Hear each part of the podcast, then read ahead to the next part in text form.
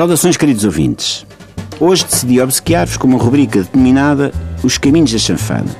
Esta semana terá este nome, para a semana poderá ter outro, como a Rota das Farinheiras, Na Senda da Morcela de Arroz ou Salteadores do Tocinho Perdido.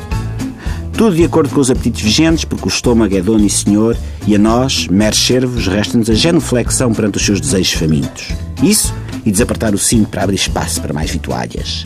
Sejamos sempre generosos para com o nosso estômago, assim como ele é para nós, ao permitir-nos a deglutição de muitas e variadas espécies, abençoadas sejam as suas propriedades digestivas.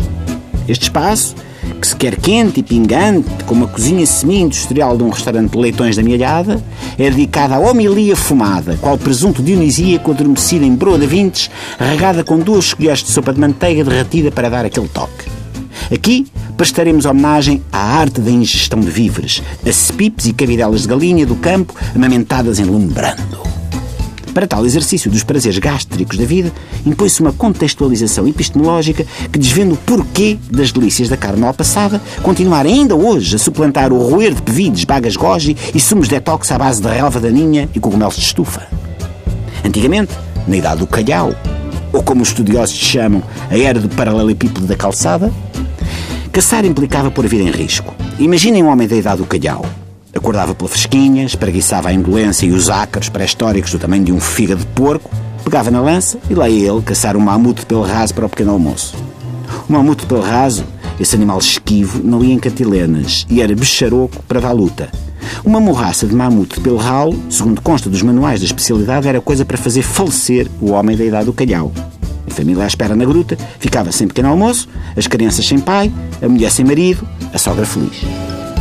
Hoje em dia é tudo diferente. Qual é o perigo de vida a que nos expomos quando vamos a um hipermercado? Nenhum. É que nem sequer vale a pena levar lança. A não ser que se vá um pingo doce um daqueles feriados de promoção a metade do preço. Nesse caso, compensa levar lança, matracas e um lança-rockets. Mas de resto, ir às compras para abastecer o frigorífico e a despensa é uma atividade perfeitamente segura. Se queremos honrar a memória do homem da idade do calhau, que sacrificou o próprio lombo pela nobre arte da caça ao mamute pelo raso, o que temos a fazer é arriscar a vida de cada vez que queremos comer. E isso, caros ouvintes, que me escutam diretamente do primeiro mundo, só se consegue com a exposição a acidentes cardiovasculares. Coisa que meio quilo de torresmo nos pode proporcionar com a maior generosidade do que uma folha de rúcula polvilhada com sementes de miosótis poderia alguma vez fazer.